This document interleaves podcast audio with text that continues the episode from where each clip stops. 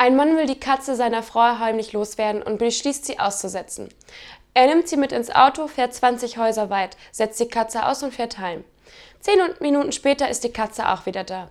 Na gut, denkt sich der Mann, war vielleicht ein wenig zu kurz die Strecke. Er setzt sich wieder mit der Katze ins Auto, fährt fünf Kilometer weit und setzt sie aus. 20 Minuten später ist die Katze wieder zu Haus. Jetzt reicht's, denkt sich der Mann, nimmt die Katze mit ins Auto und fährt 20 Kilometer, dann durch den Wald über eine Brücke, rechts, links und setzt die Katze dann schließlich mitten im Wald auf einer Lichtung aus. Eine halbe Stunde später ruft der Mann zu Hause an. Ist die Katze da? fragt er seine Frau. Ja, warum?